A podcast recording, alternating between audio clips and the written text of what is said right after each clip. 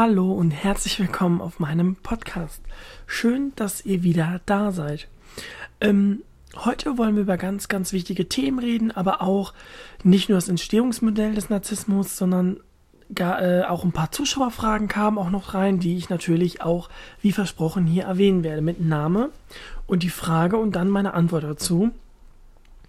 Und natürlich, es geht heute um die Themen Entstehungsmodelle vom Narzissmus. Warum ausgerechnet ich? Wieso sucht der Narzisst mich unbedingt aus? Oder auch, wie gerät man da dran? Ähm, spielen auch viele, ähm, mehrere Faktoren natürlich hinzu, warum gerade du. Ähm, sind Narzissten psychisch krank? Über dieses Thema werden wir heute auch reden. Und natürlich dann eure Fragen noch. Aber fangen wir erstmal an mit, dem, mit der Einleitung. Ein Entstehungsmodell hat das, äh, das narzisstische Bild natürlich schon, denn äh, ihr müsst verstehen, es ist ja eine Persönlichkeitsstörung, der Narzisst.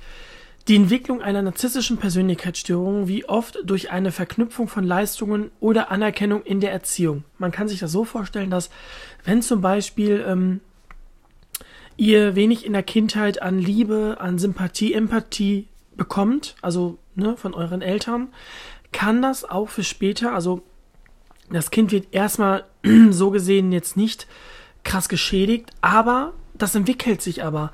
Je älter ihr werdet, umso heftiger kann natürlich dann auch sein, äh, wie sich das natürlich dann bei euch ausprägt, ne? weil Narzissmus entwickelt sich schon, hatte ich aber auch, glaube ich, in der Folge 1 schon mal erwähnt, dass sich das natürlich schleichend erstmal entwickelt. Ähm, natürlich Wenig Anerkennung in der Erziehung ist auch ein großes Thema, wo Narzissmus natürlich sich entwickeln kann. Fehlende Emotion, emotionale Wärme von den Eltern, in der Familie generell materielle Verwöhnung und unzureichende Grenzen begünstigen das natürlich immer. Ne, das muss man sich im Klaren sein, dass durch materielle Dinge Liebe man sich nicht wirklich ähm, beifügen kann. Da kann doch der, der beste Porsche die Liebe nicht ersetzen. Das ist einfach so. Und das macht natürlich dann auch viel aus, ne? Ähm, genau. Man muss sich das immer natürlich so vorstellen, ähm, wie bei so einer reichen Familie und bei einer armen Familie. Das nehme ich immer grundsätzlich als Beispiel. Da kann man genau systematisch erkennen, wie es sich äh, langsam anschleicht. Fangen wir mal an mit der armen Familie. Ne? Haben kaum Geld, geben aber untereinander sehr viel Wärme, Liebe, Sympathie, Empathie. Ne? Man kann sich empathisch in jemanden hineinversetzen ist jetzt nicht, dass auch zum Beispiel eine reiche Familie als Beispiel jetzt sich empathisch irgendwo rein. Natürlich ist das mal vom, vom Charakter der Menschen abhängig, ne? Wir haben ja so ein ähm, Charaktergerüst, so nenne ich das immer so ein Statistikgerüst, wo wir natürlich abwägen, wo unsere Emotionen und natürlich unser Verhalten jenes begünstigen, was den Narzissmus ausmacht. So, und fangen wir mal an bei der armen Familie zum Beispiel, die haben ja wirklich nichts geben aber untereinander sehr viel. Das macht schon sehr viel in der Kindheit aus. Das Kind lebt sozusagen in Armut zwar auf, hat aber die Emotionalität das dessen, was diese Entwicklungsphase, was jedes Kind braucht in der Entwicklungsphase, das bekommt es natürlich und dadurch entwickelt sich natürlich dann kein Narzissmus. Oder zum Beispiel durch Misshandlung wird auch sehr oft Narzissmus in der Kindheit ähm, ausgeprägt. Ne? Heißt, wenn man als Kind stark misshandelt worden ist, sexuelle Übergriffe mit eingeschlossen, kann das zu einer Persönlichkeitsstörung, gerade zu einer narzisstischen Persönlichkeitsstörung, sich entwickeln. Das ist natürlich logisch. Muss man natürlich immer abwägen, wie die Situation natürlich gegeben ist. Ne? Natürlich ist starker Narzissmus immer abwegig von der ähm, Verhaltenscharakteristik, was das Kind natürlich erlebt. Ne? Und dadurch entwickelt sich halt natürlich Narzissmus. Und die reiche Familie natürlich hat zum Beispiel ähm, zwar alles, was sie will, also wirklich alles Materielle, aber die Eltern sind so beschäftigt, weil sie sich emotional, gefühlsmäßig gar nicht mit dem Kind beschäftigen. Das ist einfach nur ein Objekt.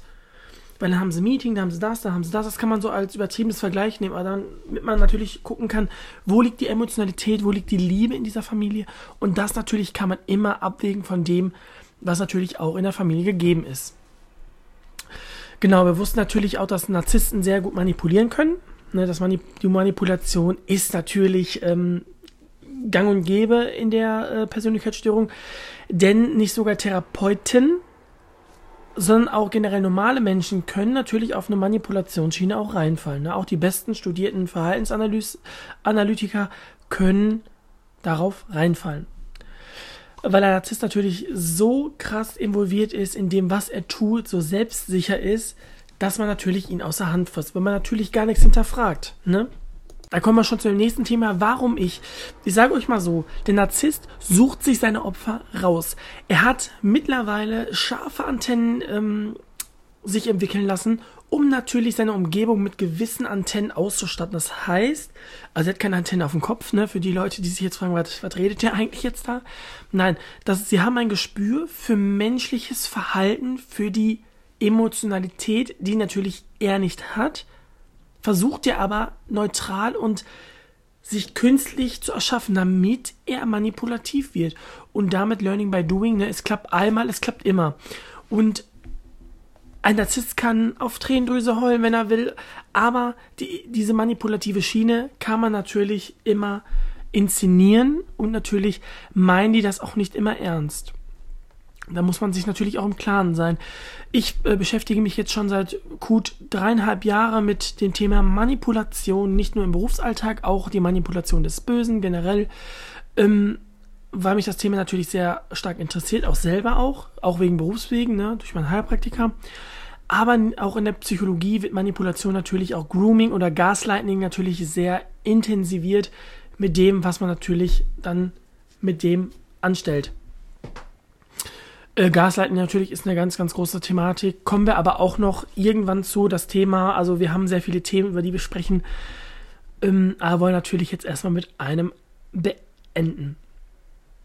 Ähm, genau. Fordern endloses Mitgefühl, bedingungslose Fürsorge und hundertprozentige Aufmerksamkeit, habe ich euch erzählt, ist natürlich gang und gehe beim Narzissten. Genau das entspricht das selbstlose gegebene, also die selbstlosen gegebenen Arten der Egoisten, die sich warmherzig um andere kümmern und sich nur zu gerne zurückstellen. Narzissten haben Antennen für ihre Mitmenschen erarbeitet. Sie wissen genau, wen können sie manipulieren, wem nicht. Auf Augenanhieb können sie natürlich involviert sagen, mit dem kann ich es, mit dem kann ich es nicht. Leute, die selbstsicher sind, da lassen sie sehr schnell von ab, weil sie eine potenzielle Gefahr sehen, dass ihre Blenderei auffliegen könnte. Narzissten blenden, manipulieren, echauffieren und sind hundertprozentig selbstsicher in dem, was sie tun. Ja. Ähm, es gibt viele Bereiche, über die man natürlich über die Manipulation sprechen kann. Ich rede jetzt mal von einer, von meiner persönlichen Erfahrung. Ich habe jemanden, wie gesagt, auch kennengelernt gehabt ähm, der mich natürlich versucht hat zu manipulieren. Wie ich das natürlich rausgefunden habe, indem ich äh, immer gehört habe, was gibt diese Person eigentlich wieder. Hm. Es kam wirklich nur Grütze raus. Auf gut Deutsch gesagt. Es kamen Sachen raus, Leute, die ich gar nicht gesagt habe. Ja, du hast das aber gerade so und so gesagt. Dann sagt ihr, nee, ich habe das schon richtig verstanden. Dann heißt es wieder, nee, nee, dann hast du es aber äh, über, hast du halt das überverstanden, weil ich habe es so und so erzählt. Und ihr denkt dann wirklich, ja, hat er jetzt recht oder hat er jetzt nicht? Das heißt, es gibt eine sogenannte Kommunikationsmanipulation, die natürlich in der Gesprächsebene 1 stattfindet, in der Gefühlsebene, indem ihr natürlich manipuliert werdet, indem ihr Sachen gesagt haben sollt, die ihr aber gar nicht gesagt habt. Und dadurch kommt dieser Streitkonflikt. Am Ende heißt es natürlich, ja, ihr seid schuld. Nicht der Narzisst. Er ist nicht schuld. Und diese Diskus Dis Diskutiererei bringt nichts, denn das macht es natürlich nur noch schlimmer. Es gibt nichts Schlimmeres, als einem Narzissten zu sagen, dass er Unrecht hat. Ja.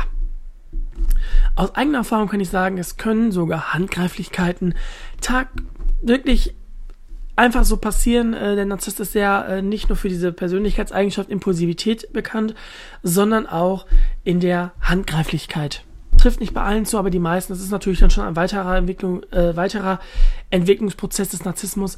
Ähm, es gibt auch Narzissten, die haben, ähm, der Narzissmus ist ja nicht nur negativ, es hat auch seine positive Eigenschaften, ehrgeizig, konsequent hier und da, ne? also hat nicht nur seine negativen Seiten. Was Impulsivität angeht, natürlich schon. Ähm, genau, das Problem ist aber dabei, dass egal inwiefern wir glauben zu wissen, was wir hören, zu glauben, zu wissen, was wir sehen, wie immer Zweifel haben werden an den Sachen, die wir vermuten zu sehen. Wir vermuten einen Narzissten vor uns, am besten nach könnte man das so machen. Ein Narzisst mag es gar nicht, als Narzisst betitelt zu werden. Das ist die springende Krönung. Als guter Tipp, wichtig, wichtig, wichtig. Wenn ihr einen Verdacht habt, dass ihr es mit einem Narzissten zu tun habt, kann ich euch nur sagen, behaltet es für sich, also für, behaltet es für euch, sagt es gar nicht, spielt sein Spielchen mit. Wichtig ist aber nur, dass ihr euch selber treu bleibt in dem, was ihr macht.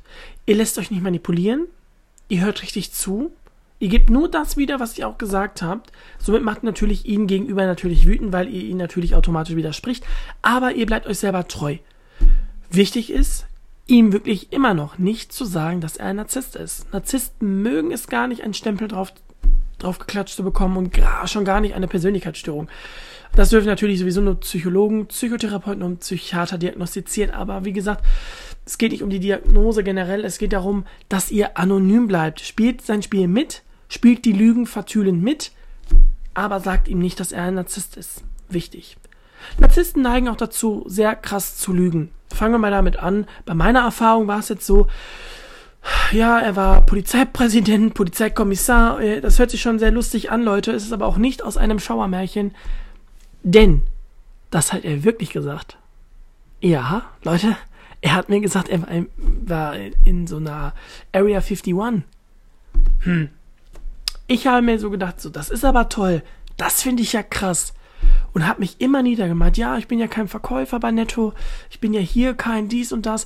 Also er hat mich natürlich immer abgewertet und ich habe immer nur dazu gesagt, nee, mir macht mein Job sehr Spaß. Und ich mache es gerne und ich habe natürlich noch viel vor, nicht nur mein Verkäufer, aber ich habe eine Ausbildung und bin glücklich in dem, was ich tue. Hat ihm natürlich nicht gepasst. Logisch. Ich habe mich selber wieder aufgewertet weil er hat mich doch abgewertet. Es geht darum, um Macht, um Missbrauch der Emotionalität und natürlich aber auch um sich selbst. Denn wenn man sich selber treu bleibt, Entschuldigung, dann kann einem nichts passieren. Selbstbild von sich selber ist wichtiger als jedes negative Repertoire, was man gegen den Kopf geknallt bekommt. Denn wenn man sich selber wirklich, wirklich, wirklich treu bleibt und weiß genau, was man kann, dann interessiert es doch gar nicht, was andere über einen denken, oder? So geht es mir.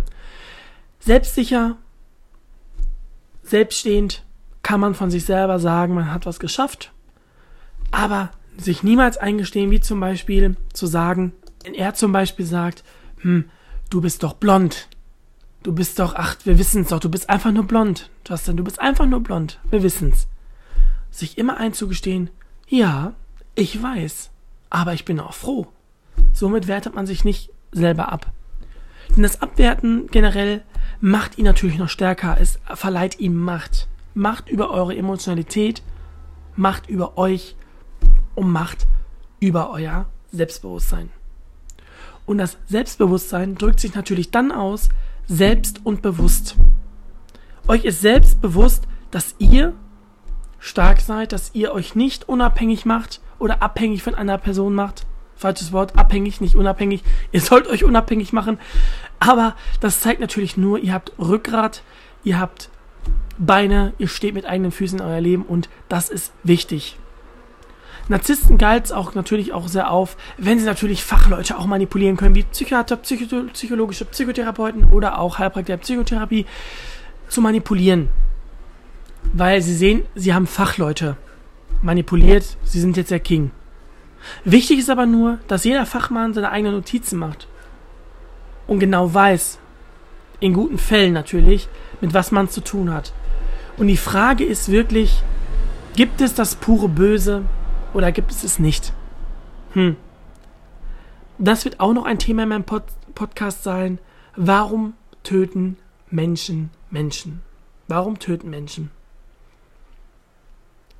Aber wir müssen auch jetzt langsam zum Schluss kommen, deswegen haben wir noch ein paar Fragen von unseren Usern, die mir die Fragen natürlich gestellt haben. Ich lese mal ein paar vor. Einmal die Natalie fragt, woher wissen denn Narzissten, dass wir nicht so selbstbewusst sind? Äh, das würde mich mal interessieren. Ja, ganz einfach, Nathalie, äh, habe ich ja, glaube ich, schon im Podcast so ein bisschen angeschnitten. Es kommt darauf an, äh, wie du dich präsentierst. Man kann sich noch so selbstbewusst präsentieren, aber wichtig ist, dass man sich selber immer treu bleibt. Das heißt, sich nicht angreifbar macht. Und der Narzisst hat natürlich intensive Sieve, wie so Bienenantennen, der weiß genau, dass du nicht selbstbewusst bist. Allein wie du dich gibst. Das hat nichts Negatives mit dir zu tun. Das macht dich aber angreifbar für einen, der natürlich nur manipulieren will, ne? Der natürlich seine Liebe gar nicht offen stehen will, sondern einfach nur jemanden haben will, den er erniedrigen kann. Das ist gang und gäbe des Narzissten. Ähm, also, sie haben dafür wirklich gesch äh, geschulte Augen für.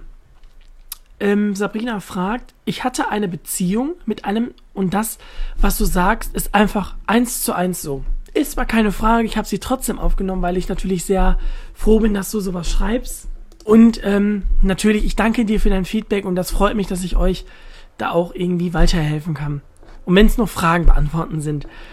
Oder euch das Gefühl zu geben, dass ich hier nicht nur sitze und rede, sondern auch Ahnung davon habe. Miguel, hm, aber wenn er so gut angeblich ist, dann müsste er ja auch Therapeuten und so manipulieren können. Da habe ich ja schon beantwortet. Ähm, sie haben geschulte Antennen. Natürlich kann man nicht jeden Psychotherapeuten umlisten, weil die natürlich die Fragetechniken und Manipulationstechniken und Tools kennen. Aber es kann natürlich auch passieren, weil wir sind ja auch nur Menschen. Ähm, er hat da sehr gute Antennen und er weiß auch genau, welche Formulierung er benutzt und welche nicht. Er studiert das nicht, aber im Kopf hat er natürlich tausend Dinge, die er zum Manipulieren benutzt. Das nennen, nennen wir natürlich Grooming Tools. Und ja. Ähm, Peter, die letzte Frage. Äh, fragt, ich finde das natürlich komisch. Ich glaube an sowas nicht, weil wir ja nicht alle wissen, was in den Menschen vorgeht. Es gibt Statistiken, wissenschaftlich fundierte Arbeiten in der Psychologie. Darum äh, fokussiert sich natürlich die Psychologie, Mimik und Verhaltensweise der Menschen zu analysieren und zu begründen und, zu, und natürlich vorherzusehen. Ähm, es ist wissenschaftlich anerkannt. Die Psychologie ist nicht nur da, weil sie nicht existiert, sondern die Arbeiten sind wissenschaftlich fundiert und auch approbiert, auch so wie sie sind. Das heißt, ähm, Glauben tut man sowieso in der Kirche, lieber Peter, aber jeder hat so seine eigene Meinung. Wenn du das natürlich dann nicht glaubst, akzeptiere ich vollkommen. Und ich danke dir übrigens für deine Frage. Waren wirklich sehr gute Fragen dabei. Und wir müssen leider jetzt zum Schluss kommen. Wir haben sogar schon 18 Minuten anstatt 15 gequatscht, aber hat Spaß gemacht. Ich freue mich, wenn ihr bei der nächsten Folge auch dabei seid äh, zu einem neuen Thema Narzissten. Ich werde die Episoden jetzt bis ähm, Folge 5 eventuell oder 10, je nachdem wie viel Inhalt wir noch haben, äh, produzieren. Und danach kommt auch schon ein nächster Trailer über Pädophilie. Ganz, ganz spannend wird's hier noch. Ich danke euch und wünsche euch alles, alles erdenklich Gute und wir hören uns nächste Woche Sonntag. Und ja, bleibt sicher und tschüsschen.